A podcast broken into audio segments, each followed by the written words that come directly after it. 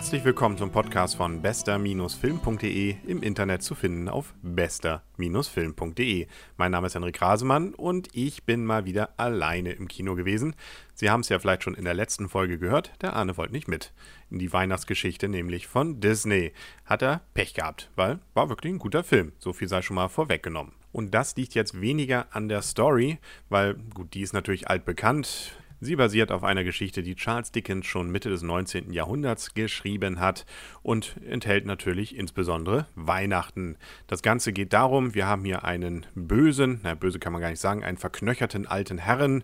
Sein Kompagnon stirbt und sieben Jahre lang kümmert er sich eigentlich nur noch darum, das Geld weiter anzuhäufen und hat kein gutes Wort für zum Beispiel seinen Mitarbeiter oder für die Welt da draußen. Er ist ziemlich hartherzig geworden und so gibt es dann auch hier an diesem 24. Dezember die Geschichte, dass sein Neffe reinkommt und ihn sogar zum Abendessen einlädt, aber selbst das lehnt er ab, er gibt keine Spenden und, und, und. Und als er dann nach Hause kommt, da gibt es eine böse Überraschung, denn sein vor sieben Jahren gestorbener Kompagnon erscheint ihm plötzlich als Geist. Zum einen verkündet er, dass das Leben als hartherziger Mensch nach dem Tod bedeutet, dass man, sagen wir mal so, nicht so eine tolle Zeit dann hat. Und zum zweiten kündigt er an, dass drei Geister ihm erscheinen werden. Und das passiert dann auch, nämlich einmal der Geist der vergangenen Weihnacht, da geht es insbesondere um seine Vergangenheit, was er so als Kind und Jugendlicher erlebt hat. Dann der Geist der gegenwärtigen Weihnacht und schließlich der Geist der zukünftigen Weihnacht. Und da das Ganze ein Märchen ist, verrate ich sicherlich nicht zu viel, wenn ich sage, dass das alles bei ihm so ein paar Änderungen bewirkt und am Ende er ein ganz anderer Mensch geworden ist. Also richtige Überraschung bietet diese Story nicht. Liegt ja wie gesagt auch daran, dass die Geschichte schon über 150 Jahre alt ist und auch schon über 50 Mal verfilmt wurde. Es beklagt sich ja auch keiner bei Verfilmung von Romeo und Julia, dass am Ende beide sterben. Also das gehört einfach dazu. Es sei denn, man ist Tarantino und dreht einen neuen Film über das Dritte Reich und hat sich einfach mal ein bisschen künstlerische Freiheit da bei Inglorious Bastards rausgenommen.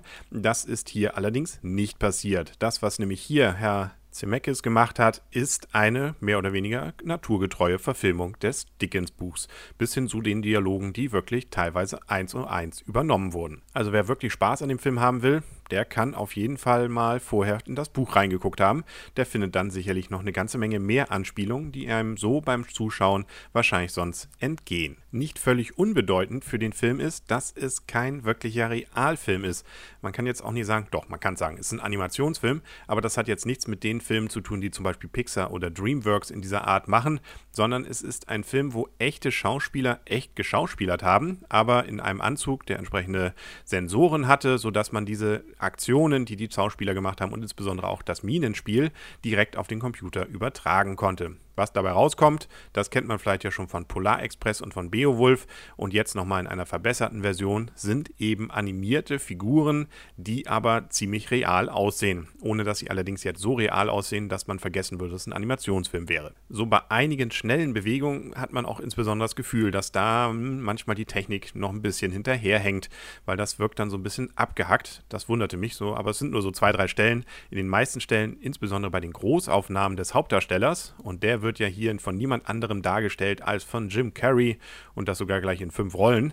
Da sieht das schon ziemlich beeindruckend aus. Und einen richtigen Wow-Effekt kriegt der Film eben durch die 3D-Technik. Es gibt so einige Szenen, wo dann die Kamera über das alte London des 19. Jahrhunderts herüberfliegt und das sieht schon wirklich beeindruckend aus und verdammt real. Allein schon dafür lohnt es sich, diesen Film anzusehen, auch wenn die Geschichte, wie gesagt, wenig Überraschendes beinhaltet. Aber nicht jeder kennt natürlich das wirkliche Urbuch dazu, sondern vielleicht nur die Verfilmung von den Muppets oder von den Flintstones gab es ja eine Variante, bis hin zu Bill Murray, die moderne Variante mit dem Film Die Geister, die ich rief. Hier also wirklich mal das Original, so wie es von Herrn Dickens wahrscheinlich ungefähr gedacht war, wenn man mal Animation wegdenkt. In weiteren kleinen Rollen sind noch Gary Oldman und Bob Hoskins dabei beziehungsweise natürlich ihre animierten Gegenparts.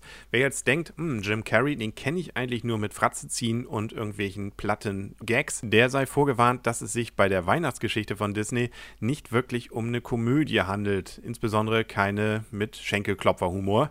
Da ist vielleicht ein, zwei Stellen, wo man sagen kann, oh ja, da kann man ein bisschen schmunzeln, aber der Rest ist eher ja, märchenlike, spannend, beziehungsweise teilweise auch insbesondere sehr gruselig.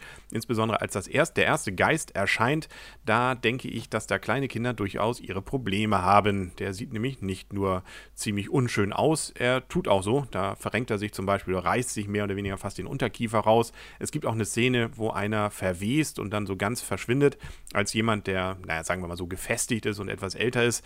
Da schrickt man aber trotzdem auch zusammen, aber kann man das vielleicht noch verarbeiten. Deswegen ist es nicht überraschend, dass der Film eine Freigabe erst ab 12 hat und das sollte man hier auch beachten. Ich war in einer Kinovorstellung, wo auch eine größere Familie dabei war, mehrere Mütter mit mehreren Kindern, wo ich glaube, dass die noch vielleicht unter zwölf waren und die gingen so nach zwei Dritteln des Filmes raus. Ich befürchte, das lag daran, dass die Kinder mit diesen Szenen etwas zu schlucken hatten deswegen wird es jetzt natürlich noch kein Splatterfilm, insbesondere weil das alles märchenhaft integriert ist in die Geschichte und alles einen Sinn ergibt.